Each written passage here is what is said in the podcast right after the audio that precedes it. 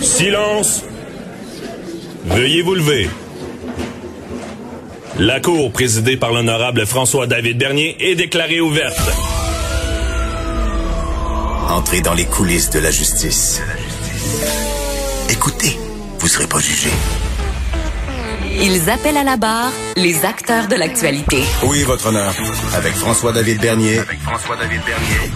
Avocat à la barre. Cube Radio.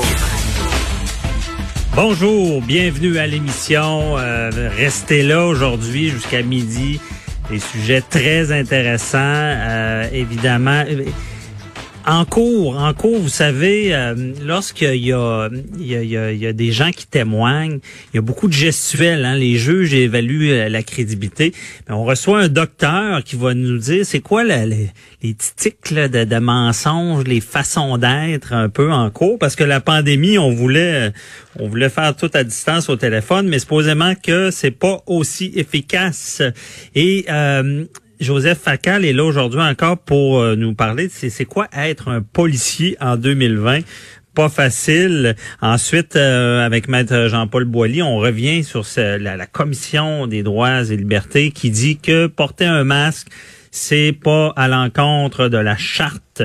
Pourquoi? On, on explique tout ça tout à l'heure. Et euh, je sais pas si vous connaissez, la famille Pinchot. C'est, c'est, c'est un groupe, là, ils ont des violons, ils jouent à peu près n'importe quoi. Ils vont venir nous dire un peu euh, l'impact de la COVID-19 pour, pour eux, parce que c'est un, un groupe qui faisait beaucoup de corporatifs. Et euh, là, on commence avec un sujet euh, très intéressant. Euh, au Québec, est-ce qu'on a le pardon facile pour tout. On a vu la vague de dénonciations, les Éric Lapointe, Julien Lacroix, Marie-Pierre Morin. Et recevait à souper hier et c'était le sujet de conversation et on en parle avec elle.